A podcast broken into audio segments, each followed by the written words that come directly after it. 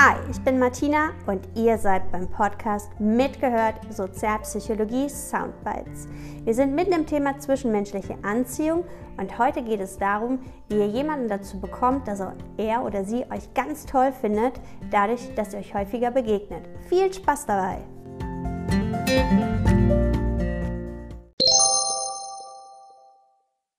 In dieser Thematik, wenn wir näher an jemandem wohnen, dann können wir den häufiger beobachten, hängt natürlich auch der Mer-Exposure-Effekt zusammen. Denn hier ist es so, umso häufiger wir jemanden sehen, und zwar bloß sehen, desto vertrauter wird er uns. Ja, wir haben das Gefühl, wir kennen diese Person schon und manch, meistens wissen wir gar nicht, warum der uns sympathisch wirkt, weil wir gar nicht richtig bewusst wahrgenommen haben, dass der uns schon ein paar Mal entgegengelaufen ist. Habe ich hier auch mal mit, mit einer Dame ähm, erfahren, die hier zwei oder drei Häuser weiter wohnt.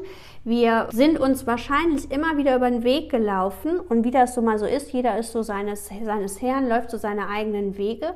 Und dann sind wir uns neulich bei der Post begegnet und auf einmal fangen wir an zu quatschen und merken so, irgendwie sind wir uns total sympathisch, aber wir wissen überhaupt nicht warum.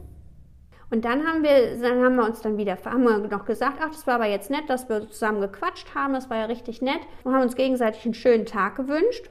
Und sie ist die eine Straße zurückgegangen, ich bin die andere Straße zurückgegangen.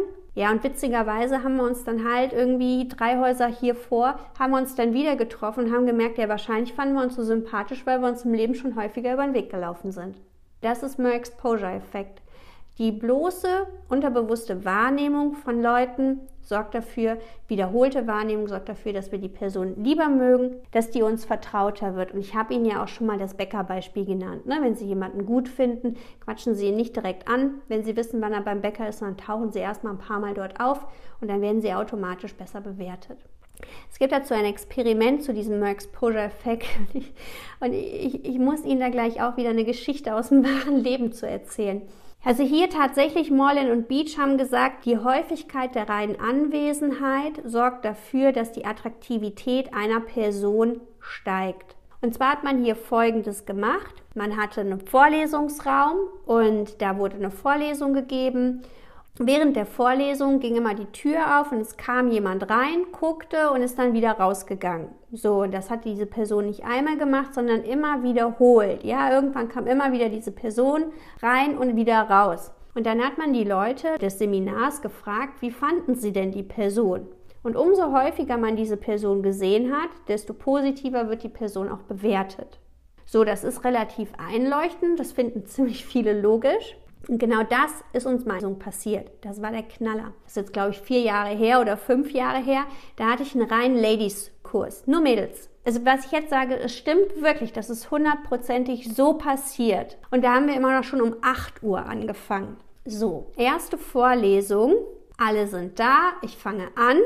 Zehn Minuten später nach Vorlesungsbeginn um 10 nach 8 öffnet sich die Türe. Und ein Typ guckt rein und ich denke, weil ich ja noch die anderen gar nicht kannte, okay, das ist jetzt vielleicht auch ein Kursteilnehmer. Der guckt rein, ganz sympathisch, lächelt, merkt, er ist nicht richtig und macht die Tür wieder zu. Das passiert ja häufig so im Semesterstart, da weiß man immer noch nicht, wo sind wir denn gerade. Okay, in der zweiten Woche, wir fangen wieder um 8 Uhr an. Ich schwöre Ihnen, um 10 nach 8 geht die Tür auf und der Typ ist wieder da und guckt wieder rein merkt wieder, oh, falscher Kurs, macht die Tür wieder zu. Und jetzt, wie die Mädels nun mal so sind, ich schwöre Ihnen, ist genauso passiert, in der dritten Vorlesung saßen meine Mädels um 8 Uhr da, total aufgerüscht und in schicken Klamotten und voll geschminkt. Hundertprozentig so passiert. Und tatsächlich, die Mühe wurde belohnt. Um 10 nach 8 ging die Tür wieder auf. Und dann wieder zu. Beim vierten Mal genau das gleiche und beim vierten Mal hatten wir ja dann auch diese Vorlesung schon gehabt und da hat sich eine Studentin gedacht, jetzt nutze ich das, jetzt muss doch mehr Exposure greifen. Die ist dem hinterher, hat den angequatscht und danach waren die drei Jahre zusammen. Schön, oder? Ich finde das so schön. Und das finde ich ist ein super Beispiel für diesen Mer Exposure, dass es echt funktioniert. Wir sehen also, Emotionen haben immer einen direkten Effekt auf die Attraktion. Und so mag man jemanden, wenn man sich in seiner Gegenwart gut fühlt, und man mag jemanden nicht, wenn man sich in seiner Gegenwart nicht gut fühlt. Macht ja auch Sinn. Ne? Wenn uns jemand viele Komplimente macht, uns anerkennt, uns wertschätzt, dann haben wir positive Emotionen der Person gegenüber und dann werden wir die auch mögen. Wenn uns jemand ständig kritisiert und fertig macht, dann fühlen wir uns in der Gegenwart nicht wohl und dann werden wir die Person nicht mögen. Direkter Effekt.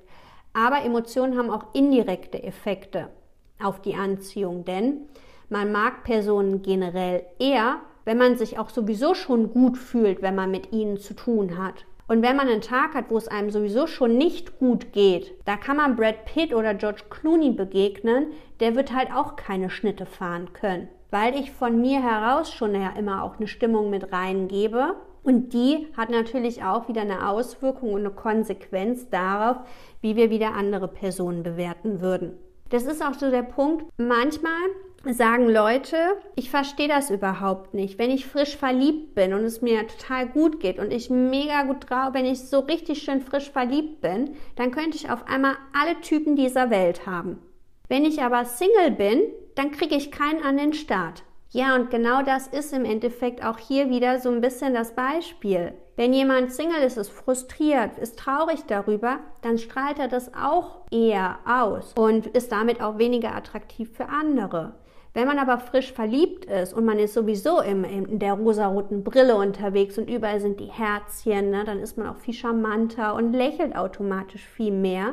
Das wirkt sich natürlich auch wieder auf die anderen aus. Und deswegen wirkt man dann auch attraktiver, auf jeden Fall aber charmanter und positiver.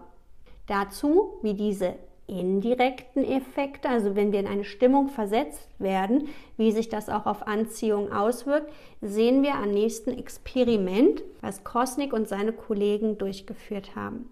Unsere Hypothese lautet, unterschwellig präsentierte Bilder beeinflussen die Einstellung zu einer anderen Person durch evaluierte Konditionierung. Da steht jetzt ein bisschen viel drin, aber wir machen das jetzt wieder einfacher. Personen werden unterschwellig Bilder präsentiert. Da haben wir schon drüber gesprochen. Priming.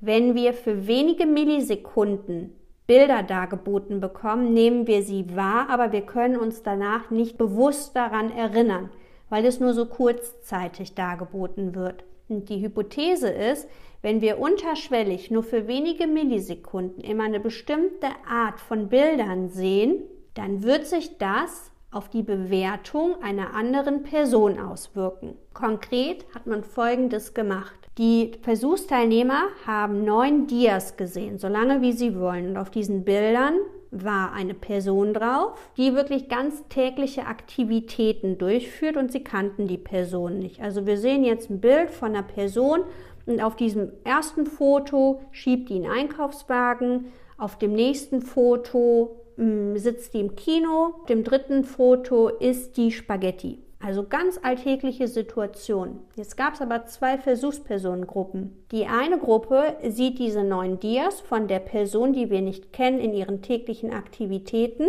Und während sie die Dias sehen, werden subliminal für wenige Millisekunden weitere Bilder eingeblendet, nämlich ein Babykätzchen, die Sonne, Puderzucker oder Zuckerwatte, Häschen.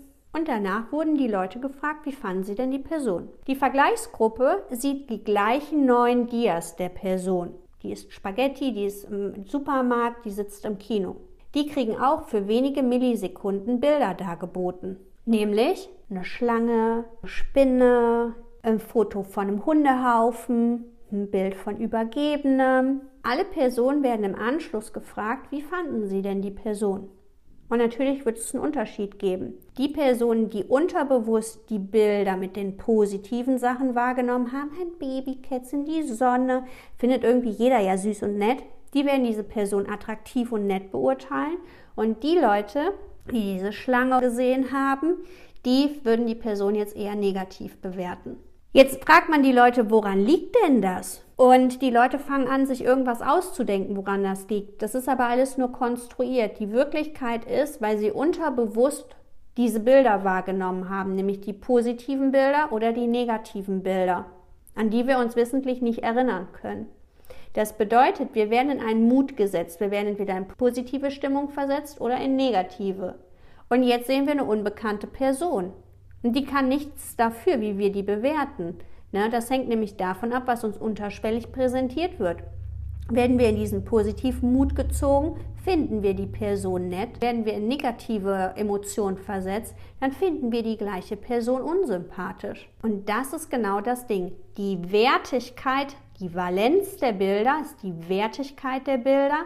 Der Wert von Schlange und Übergebenen ist I. Und der Wert von Babykätzchen und Zuckerwatte ist schön. Färbt die Einstellung, die wir über diese Person entwickeln. Und das Ganze nennen wir nicht nur Priming an der Stelle, sondern wir nennen es evaluative Konditionierung. Wir haben irgendwann mal gelernt, dass wir auf eine Babykätzchen oh, reagieren und auf die Sonne oh, schön. Und wir haben irgendwann mal gelernt, dass wir bei einer Schlange sagen Ugh! und bei Übergebenen Ugh! Das haben wir gelernt und deswegen Konditionierung an der Stelle. Das sind erlernte Reaktionen auf bestimmtes Stimulusmaterial. Ja, und das ist im Endeffekt, also wenn ich merke, ich habe richtig schlechte Laune wegen irgendwas, dann sollte ich jemanden, den ich richtig gut finde und mit dem ich abends ein Date habe, vielleicht doch besser absagen. Das könnte verdammt schwierig werden, weil der kann da gar nicht viel für, aber ich werde überall das Haar in der Suppe finden.